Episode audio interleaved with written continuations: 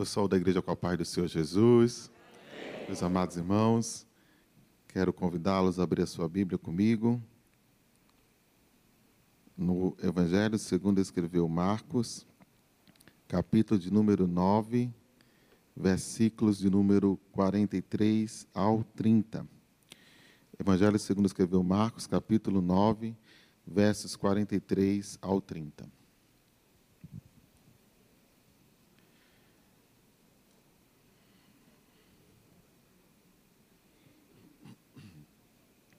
Diz assim a palavra do Senhor. E se a tua mão te escandalizar, corta.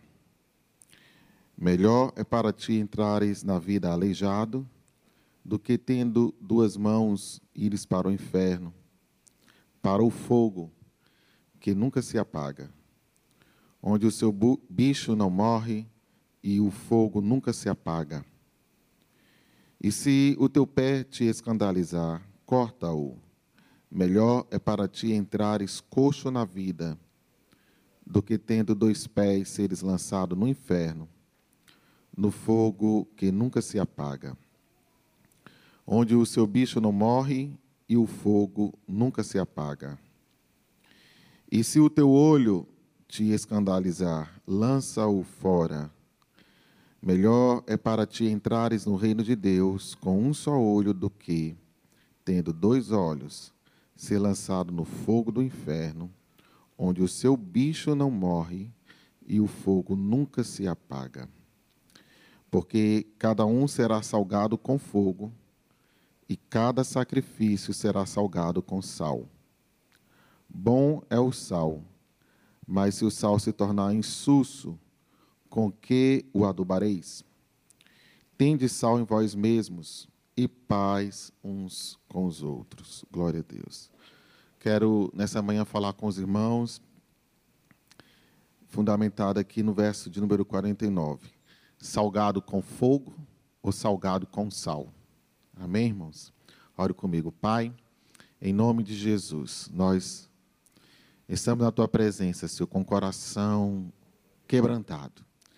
Queremos, ó Deus, ouvir a tua voz, aprender mais de Ti. Ó Deus, que o Senhor possa se fazer presente em nosso meio. Que a Tua graça e o Teu poder estejam entre nós, abundantemente. Em nome de Jesus. Amém. Glória a Deus.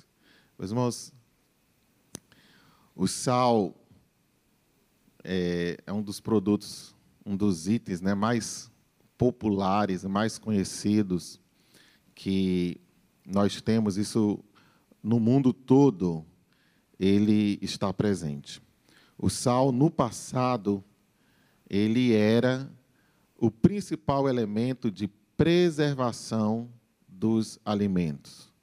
É claro que com novas tecnologias, com novas pesquisas, existem outros produtos que podem ser usados, usados para preservar os alimentos, para que os alimentos não estraguem ou para que os alimentos não apodreçam.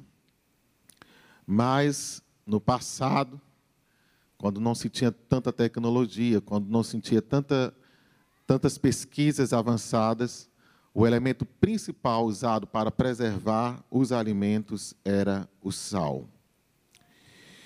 Também o sal é um produto que no passado e hoje também no presente é muito usado para limpeza de utensílios domésticos e também é usado como antisséptico. Quem nunca fez um gargarejo de água e sal, né? É o básico, né?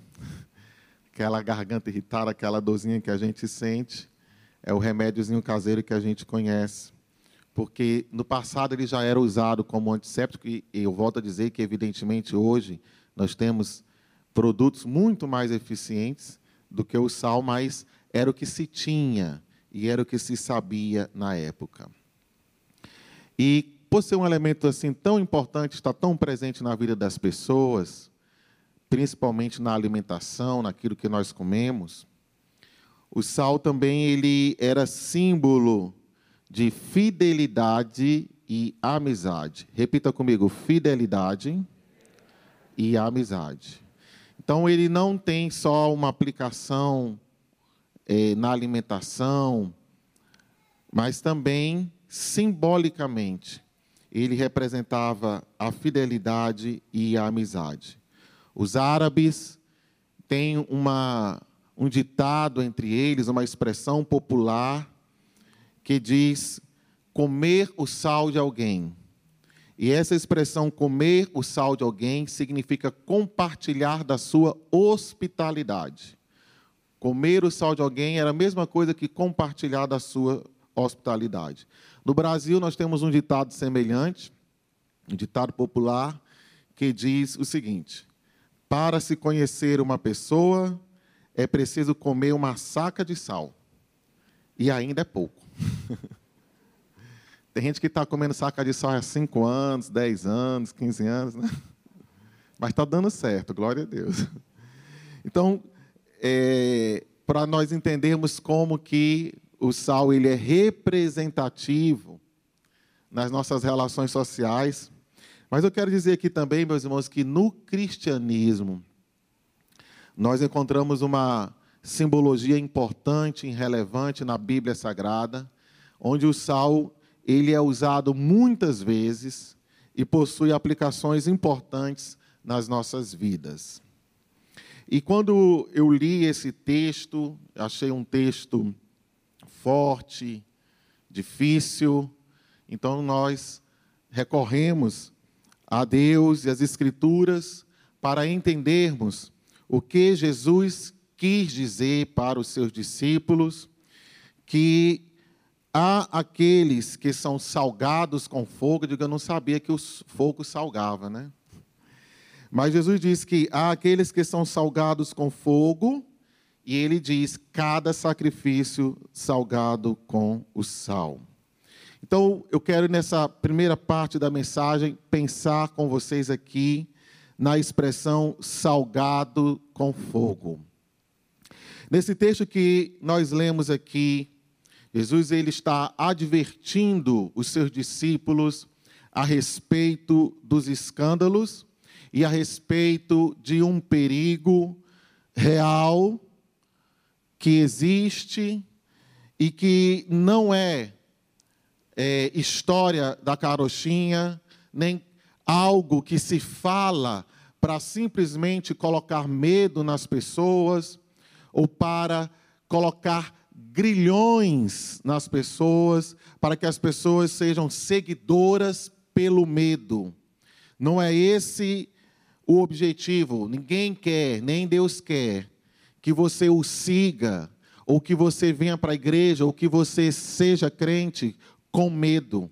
Mas o fato é que você precisa saber a verdade, conhecer a verdade, e o inferno é uma verdade que precisa ser pregada e precisa ser ensinada, porque alguém que muito falou sobre o inferno foi exatamente o Senhor Jesus Cristo. E quando Jesus fala que, no versículo 49, de ser salgado com fogo, ele não está falando do fogo purificador do altar de Deus, da visão do profeta Isaías, quando ele viu o trono de Deus, ele gritou: Ai de mim, porque estou perecendo, porque sou homem de lábios impuros e habito no meio de um povo de impuros lábios. E a Bíblia diz que um serafim voou e tirou uma brasa viva do altar de Deus e tocou nos lábios de Isaías e retirou a sua iniquidade. Jesus não está falando do fogo, desse fogo purificador do altar de Deus. Jesus também não está falando aqui do fogo visto no cenáculo em Jerusalém, quando houve o cumprimento da promessa do Espírito Santo que foi derramado ali no cenáculo em Jerusalém. E o escritor, o escritor Lucas, em Atos, ele diz que foram vistas línguas repartidas como que de fogo e pousavam sobre a cabeça de cada um que estavam assentados ali. O Senhor também não está falando do Espírito Santo, cujo fogo também é um símbolo. Jesus também não está falando daquele fogo que Moisés viu, como ele diz lá no livro de Êxodo, de longe ele viu aquele fogo arder, que aquele fogo não consumia aquela sarça, ele dizia: Me virarei para lá e irei ver aquela maravilha. E quando Moisés sobe aquele monte, ele vê que há um fogo, uma chama que queima aquela planta, aquele arbusto do deserto, mas aquele arbusto ele não se consome. Deus, Jesus não está falando aqui do fogo que ardia, que ardia no monte Horebe. Jesus está falando aqui do fogo do inferno. Este fogo do inferno, Jesus compara como o sal, assim como o sal ele tem o poder de preservar, o fogo do inferno não consome. O fogo do inferno preserva todos aqueles que vão para lá.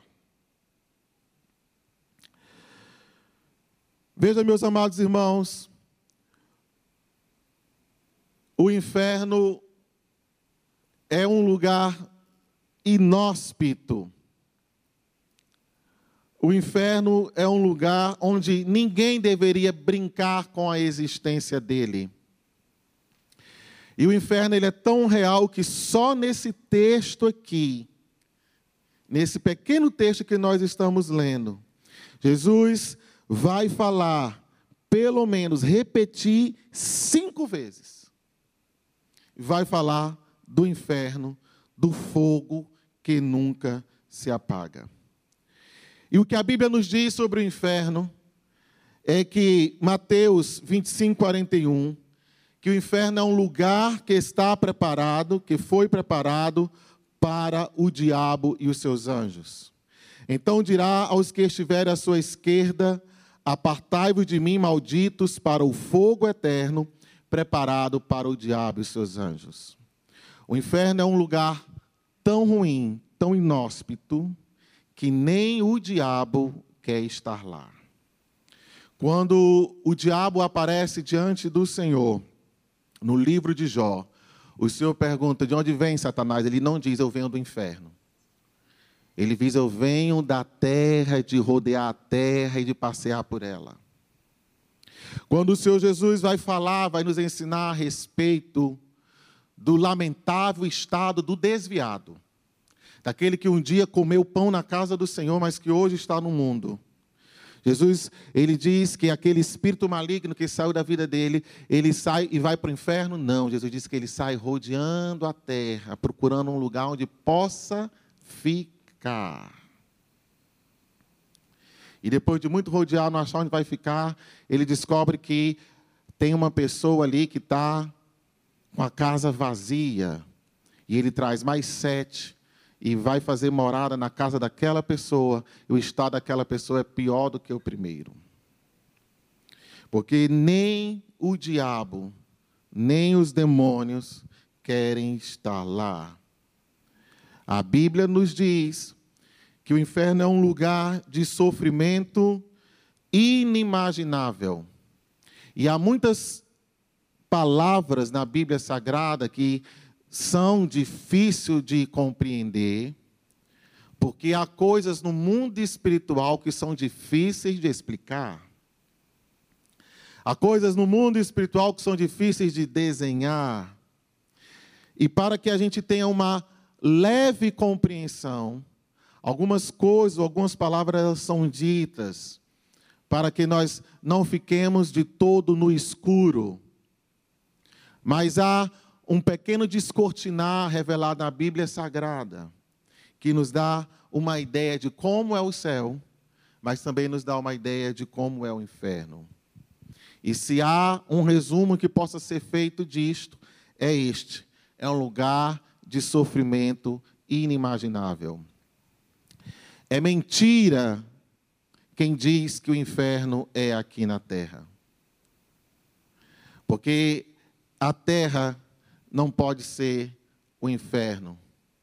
Porque no inferno, no céu, na terra, há lugares maravilhosos para nós irmos, para nós conhecermos, para nós visitarmos.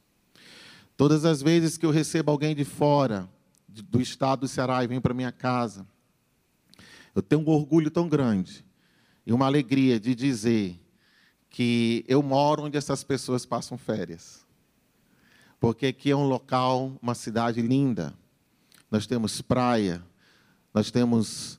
No dia que você está muito estressado, eu pelo menos sou assim, eu paro e fico olhando para o céu azul. Porque não é todo lugar que tem esse céu que nós temos. Aqui, decididamente, não é o inferno. Mas a Bíblia diz, meus irmãos, que o inferno é um lugar onde o fogo nunca se apaga.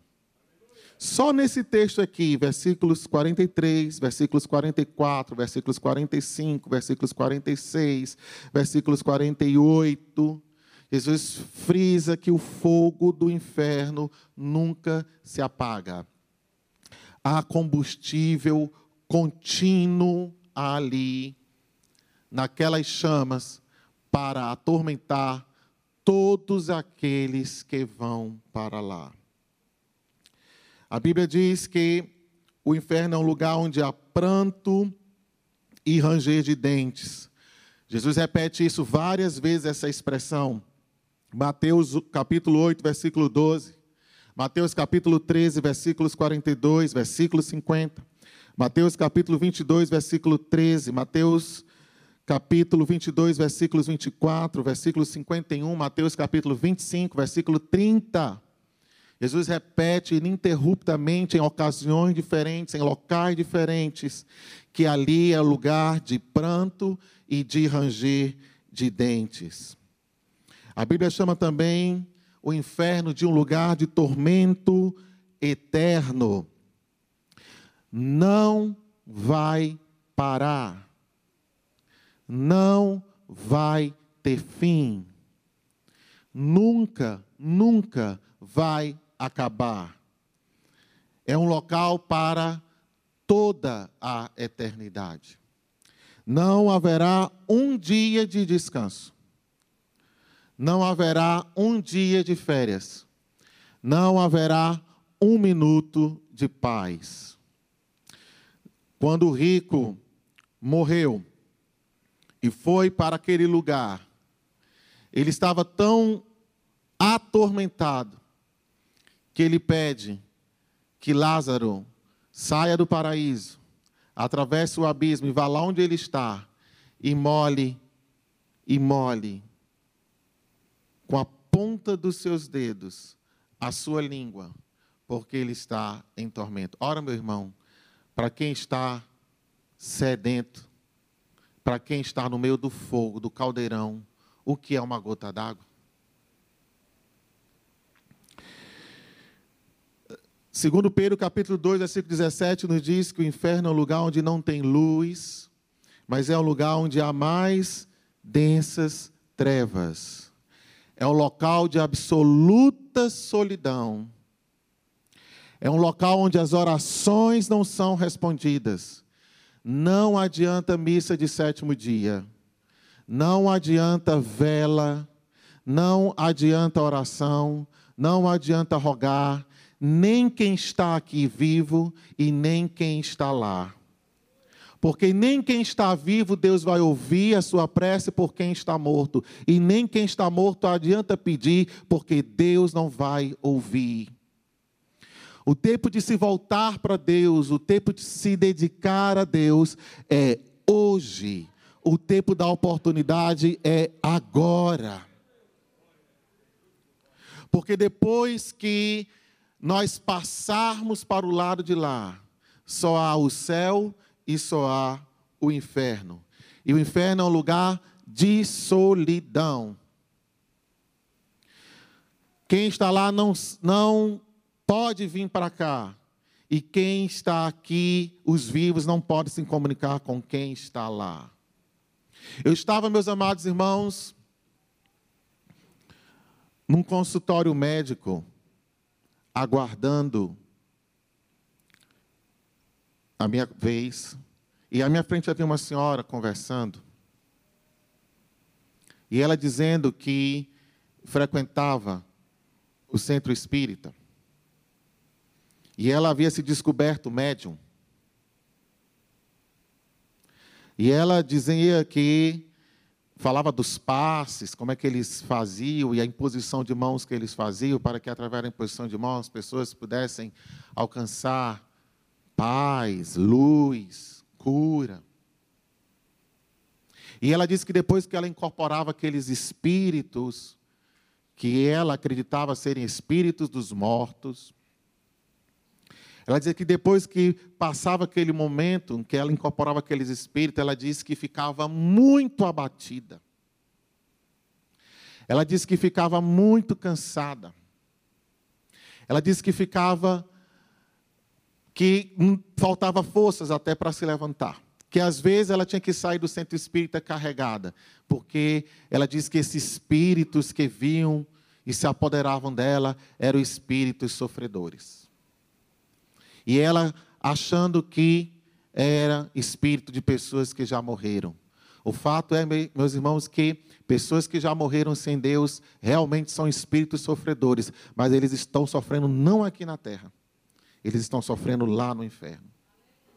E esses espíritos que as pessoas incorporam, como ela disse que incorporava, achando que era espírito de pessoas sofredoras, é, são os espíritos malignos do diabo, que estão aí para enganar e para iludir as pessoas, para desvirtuar as pessoas do caminho da verdade, para que as pessoas achem, achem, acreditem que existe uma possibilidade de salvação acham e suponham que existe um outro caminho para que as pessoas possam alcançar a redenção, ou possam evoluir, ou se tornar uma pessoa melhor, nascendo e nascendo de novo e renascendo.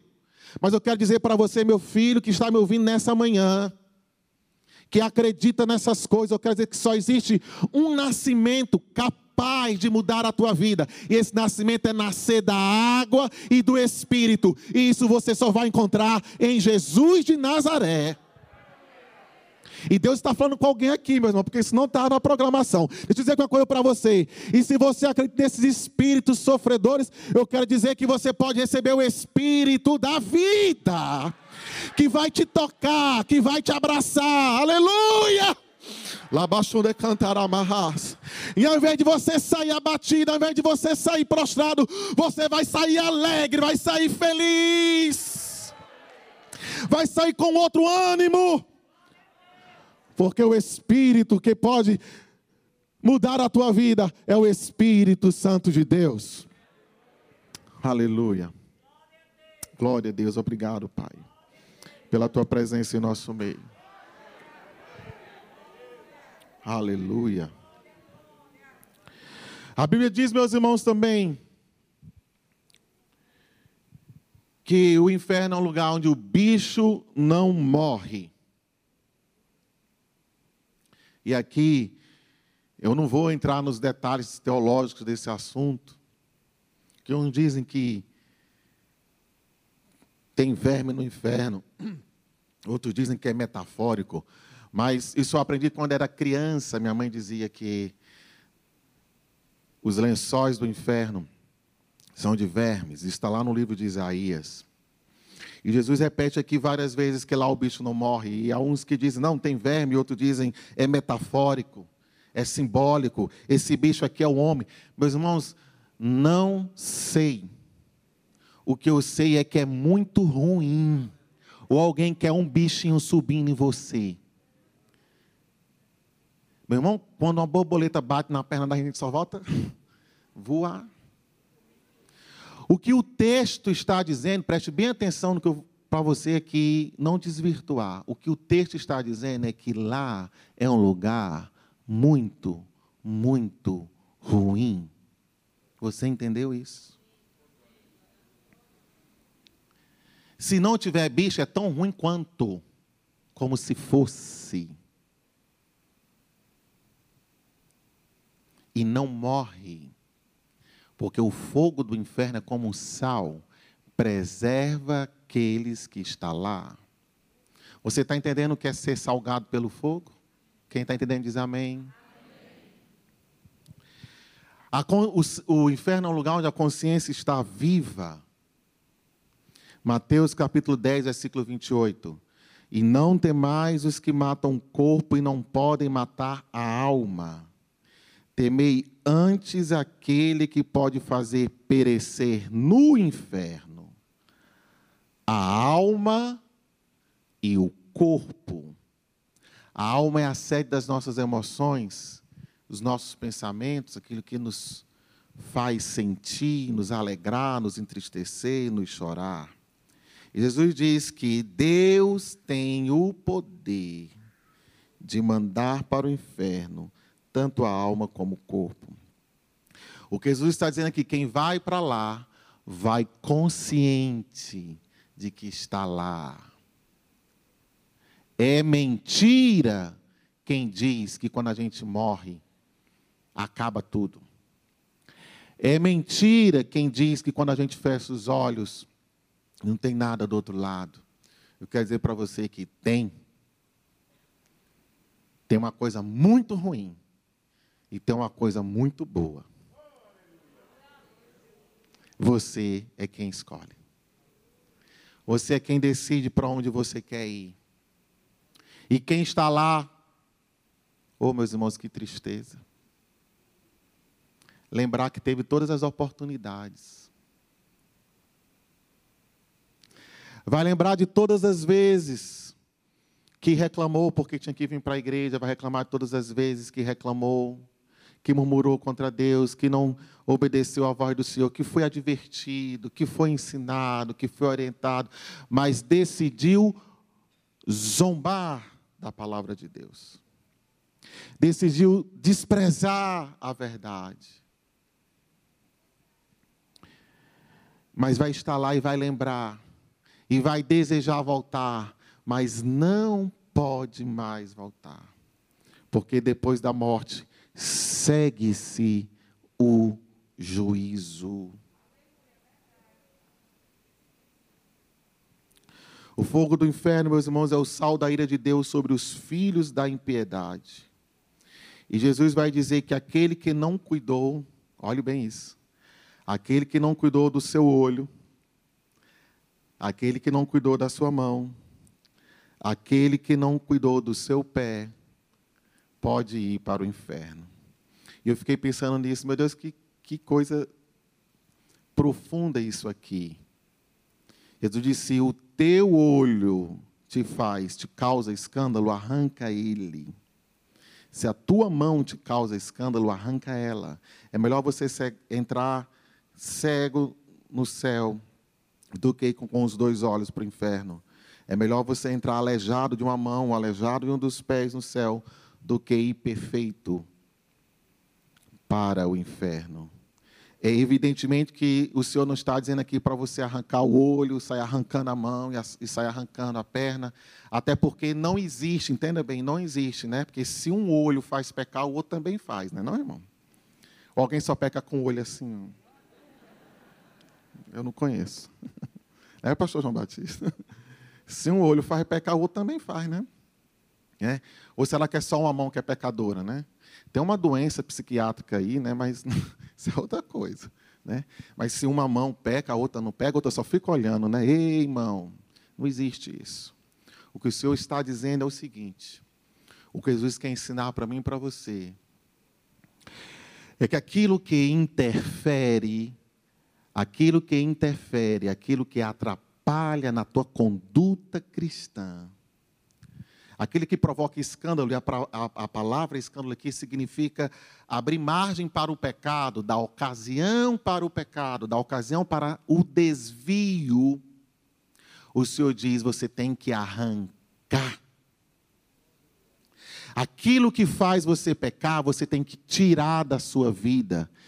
Tire da sua vida aquilo que te faz pecar.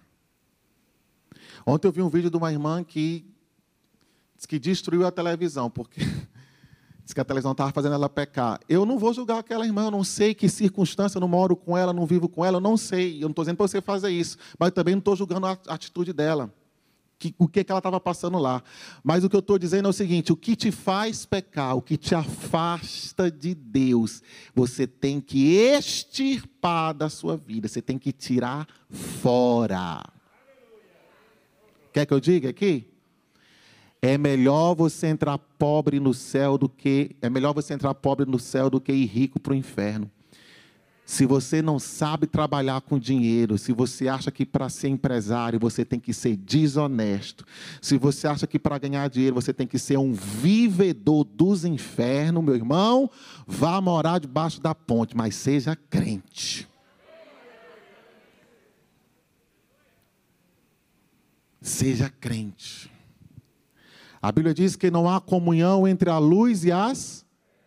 A Bíblia diz que quem é amigo do mundo é inimigo de tem que extirpar, romper os laços, os laços, as alianças, os pactos, os arranjos, os acordos que você fez e que desagrada a Deus, nesta manhã, em nome de Jesus, traga para o altar do concerto do Senhor.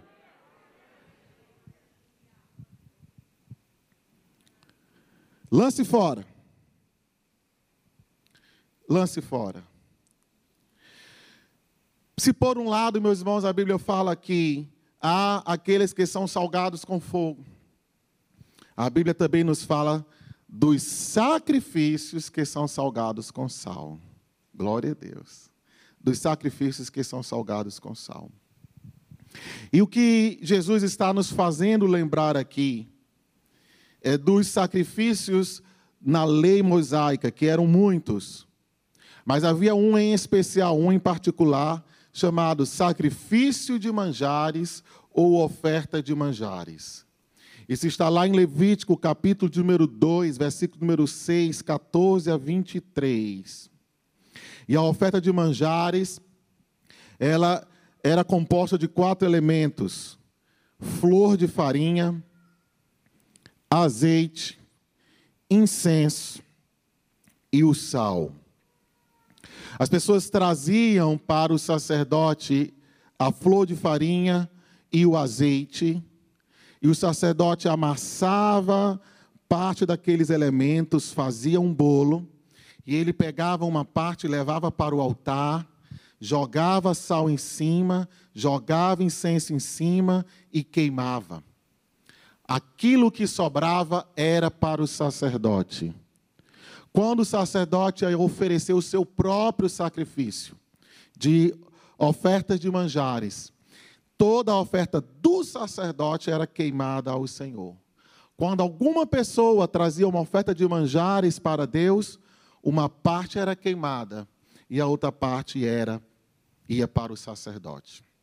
Escute, na oferta de manjares não podia haver mel. Na oferta de manjares não podia ter doce. Na oferta de manjares não podia ter fermento. Nem doce, nem fermento. Mas também, assim como era proibido o mel e o fermento, o Senhor vai dizer em Levítico capítulo 2, versículo 13, que não podia faltar sal. Olha para o irmão que está do seu lado e diga assim: não pode faltar sal. Diga, irmão. Não pode faltar sal. Não pode. Tem que ter sal. Jesus faz, Deus faz questão de frisar: não pode faltar sal. A oferta de manjares representava o reconhecimento da soberania de Deus, a sua era uma oferta de gratidão pela soberania, pela benignidade de Deus, pelo cuidado de Deus. Portanto, o ofertante estava oferecendo o que ele tinha de melhor. E o que ele tinha de melhor não era o trigo. Olha que interessante. Na oferta de manjares não era o trigo, mas era a flor da farinha que é melhor do que o trigo bruto. A flor da farinha era o trigo peneirado, peneirado, peneirado, peneirado, até que a farinha tivesse bem branquinha. Era o melhor do trigo. Era a flor da farinha. Até ela ficar mais branca e mais refinada, que é o trigo que nós conhecemos. O azeite, meus irmãos, a flor de farinha representava o principal dos alimentos, o principal dos alimentos, que era o trigo, representado ali na flor da farinha. Também tinha que ter o azeite, que era símbolo da riqueza. Para os irmãos terem ideia da importância do azeite, quando Salomão estava comprando os utensílios para construir o templo em Jerusalém, ele usou mais de 400 mil litros de azeite para comprar madeira do rei Irão. Então, nós tínhamos presente o principal dos alimentos, que era a flor de farinha. Nós tínhamos presente o principal símbolo da riqueza, que era o azeite. Nós tínhamos presente também o incenso, que eu quero ler com você, porque para mim é uma das passagens mais lindas que eu acho, para quem é adorador. Está em Êxodo, capítulo de número 30, versículos de números 34 a 38, que nos diz assim o texto sagrado sobre o incenso. Êxodo 30, 34 a 38. Disse mais o Senhor a Moisés: Tome especiarias aromáticas, estoraque, iônica e gálbamo. Estas especiarias aromáticas e incenso puro de igual peso. E disto farás incenso, um perfume segundo a arte do perfumista, temperado, puro e santo. E dele moendo o pisarás e dele porás diante do testemunho na tenda da congregação, onde eu virei a ti, coisa santíssima vos será. Versículo 37. Porém, o incenso que farás conforme a composição deste, não o fareis para vós mesmo, santo será para o Senhor. Glória a Deus. Já foi cantado aqui nessa noite. A adoração, ela é exclusiva para o Senhor. O incenso fala da adoração. E o Senhor, quando ordenou que fosse feito esse incenso, o Senhor diz: Olha, esse incenso aqui, a receita é exclusiva, você não pode usar em qualquer lugar. Está ouvindo, meu irmão? A adoração, ela é exclusivamente a Deus. A gente não adora homem, a gente não adora o pastor, a gente não adora a igreja, a gente não adora o pregador, a gente não adora quem está cantando, a gente não adora quem está tocando, a gente adora a Deus. O nosso incenso, incenso, ele é queimado exclusivamente no altar de Deus. Então tinha que ter também o sal, e o sal ele representa aliança, representa amizade, representa compromisso, representa conserto com Deus. Depois que os bolos eram feitos e o bolo era levado ao fogo, e o sal era colocado, e o incenso era colocado, Aquilo significava que ali havia uma aliança, quando o sal era posto, havia uma aliança, um pacto, um concerto, uma entrega total do adorador com Deus.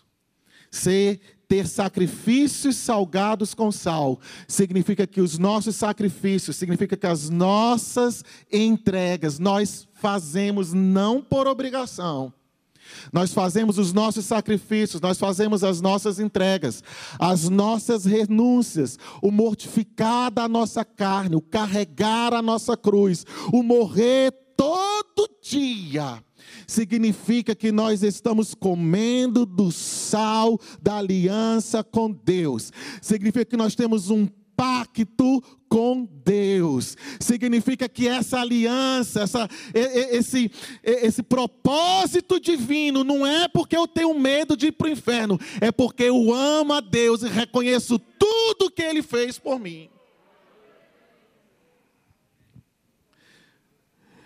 Esta fina flor de farinha, meus irmãos, que era queimada ali, ela representa todo o sacrifício de Jesus. Aquele trigo que foi peneirado, aquele trigo que foi amassado e foi e foi levado ao fogo do Calvário, o sofrimento ali, ao vitupério, representa a humanidade, a entrega de Jesus. A Bíblia diz que ele foi moído pelas nossas transgressões. E eu quero dizer aqui para você, meu irmão, que nem todo mundo tem condição de ser peneirado.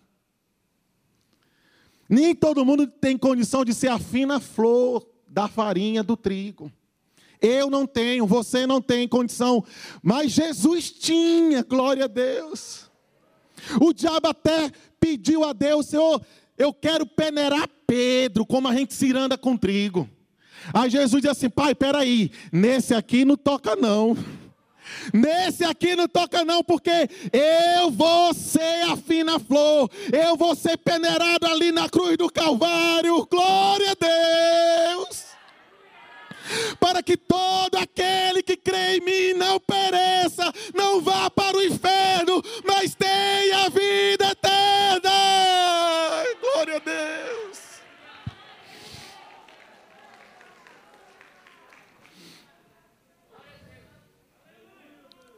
O Senhor sabe até onde você pode ir. O Senhor conhece as tuas forças, o Senhor sabe as tuas limitações, e ninguém é provado, ninguém será testado além do que pode suportar.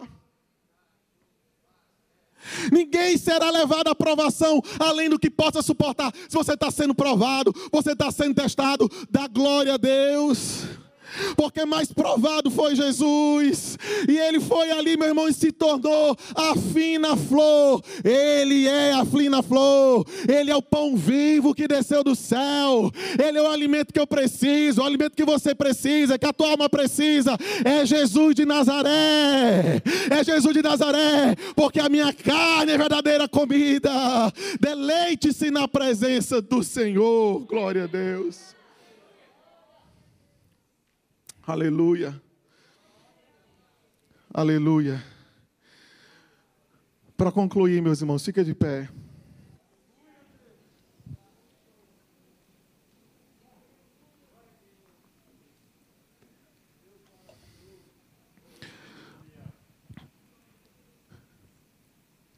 Jesus fez a parte dele. Nós vamos fazer a nossa. Os nossos sacrifícios a nossa oferta vai ser untada com azeite do óleo do Espírito Santo de Deus. Alamachunde cantaramaná. Nós não somos artistas, nós não somos estrelas, mas nós estamos aqui, meus irmãos, porque um dia ele se deu o que Deus tinha de melhor. Alguém disse: Deus, o melhor de Deus está por vir. O que Deus tinha de melhor já veio, foi Jesus. Ele é a fina flor. Eu quero dizer para você que nenhum sacrifício que você faz será em vão. Traz para o altar da adoração. Traz para o altar do sacrifício. Eu quero dizer para você que está me ouvindo aqui nessa manhã, o Senhor Jesus diz, para concluir, que bom é o sal, mas se o sal se tornar insulso, como vamos restaurar o sabor? Como vamos adubar? Se a aliança for rompida, se a aliança for quebrada, se o pacto não da parte de Deus, mas da sua parte. Você se afastar, você se distanciar, como restaurar o sal, como restaurar o sabor. Eu quero dizer para você que João nos diz que se confessarmos os nossos pecados, Ele é fiel e justo para nos perdoar os pecados e nos purificar de toda a injustiça. Eu quero dizer para você que este Pedro, que o diabo quis cirandar com ele, como quem ciranda com, si, com trigo, ele traiu Jesus, ele negou Jesus, ele se acovardou, ele fugiu, ele se escondeu. Mas quando Jesus ressuscitou, que ele apareceu para aquelas mulheres, ele disse: Olha, vai lá e avisa para os meus, e a Pedro também. Não esquece de falar com Pedro. Glória a Deus. Que eu ressuscitei e eu vou adiante deles e vou encontrar eles lá na Galileia. Oh, Você entrou no laço do diabo, você entrou na armadilha do inferno, você agora não sabe como sair. Eu quero dizer para você: a porta da saída é Jesus. Você parece que está num labirinto que não tem para onde ir. Olha para o céu, olha para o céu, Jesus está lá. Se diante de você não tem saída, para a direita, para a esquerda, no céu vai ter. Jesus está lá, sentado do lado do trono de Deus, intercedendo por mim, intercedendo por você.